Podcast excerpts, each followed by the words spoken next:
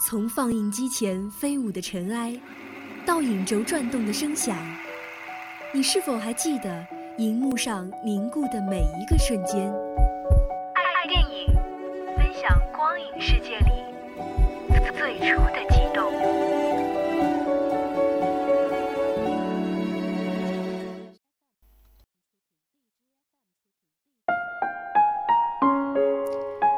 听众朋友们，大家好，欢迎收听今天的爱电影，我是安阳。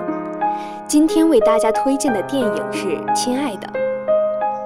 电影《亲爱的》讲华的深圳街头，田文军与卢小娟这对离异的夫妻的唯一的儿子田鹏不幸被拐卖，之后夫妻俩便踏上了漫长的寻子之路。电影的开篇，田文军用来做标记的红绳的丢失这一细节的展现，或许是这一事件的伏笔。在这个过程中，他们二人认识了韩德忠、樊云等众多遭受孩子被拐之痛的夫妻。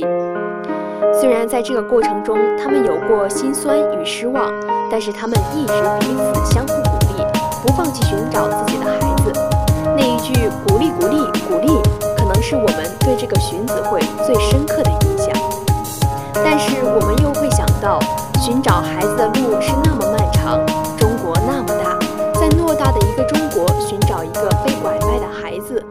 是大海捞针。这样的口号给这些父母带来坚持下去的希望。人活着最重要的就是希望，在寻找孩子的这条路上，最大的动力也是希望。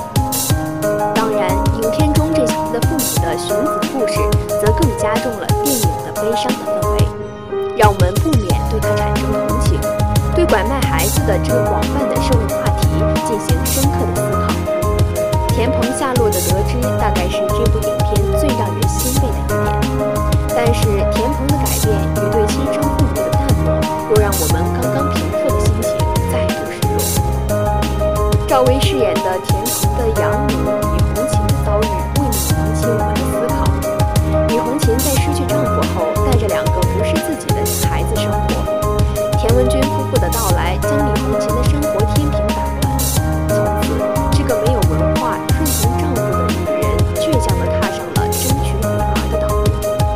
一个农村女人被深圳的繁华排挤与不接纳，但她依然努力地收集证据，不惜花钱请律师，不惜在这个繁华的都市里隐忍地活下去。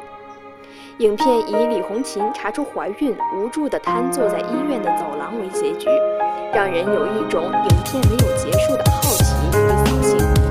但这或许就是影片的独到之处。故事的后续发展由观众，影片不过多的去赘述。电影《亲爱的》表达的对于拐卖孩子、寻找孩子这一主题思想，引发了我们深刻的思考。影片前半部分一直在讲述，在田鹏被拐卖之后，田文军一直不放弃寻找田鹏的下落，甚至在河北被骗后也依然不放弃。电影里的田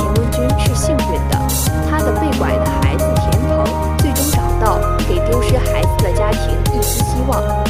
但是在现实里，丢失的孩子那么多，被找到的又有多少呢？尽管这一故事的题材是以现实发生的故事为背景，但是我们不免会对其产生困惑，对电影表达的思想提出质疑。我们对失去孩子的家庭给予深深的同情，可是对于那些买孩子或者抚养被拐孩子的家庭，却往往深刻批判，甚至没有去思考这个问题。亲爱的，没有止于田文军找到被拐孩子的田鹏。影片继续讲述了养母李红琴在失去孩子后的生活，让我们从另一个角度对拐卖孩子的事件有了了解，也对电影有了不一样的看法。面对养子被亲生父母带走，养女被送往福利院，因干扰公务入狱的李红琴出狱后，来到了丈夫死前告诫过不能去的深圳，为了争取养女的抚养权所做的各种努力。但是她没有任何权利和理由去争取孩子的抚养权。电影后半部分的讲述又给我们独特的视角，让我们在以往批判的基础上去客观的思考，分清事实的本质。看完电影《亲爱的》，我已经泪流满面。但是擦干眼泪，我们对于电影引发的思考也会继续的关注，对于拐卖孩子这个社会问题也会给予更大的关注。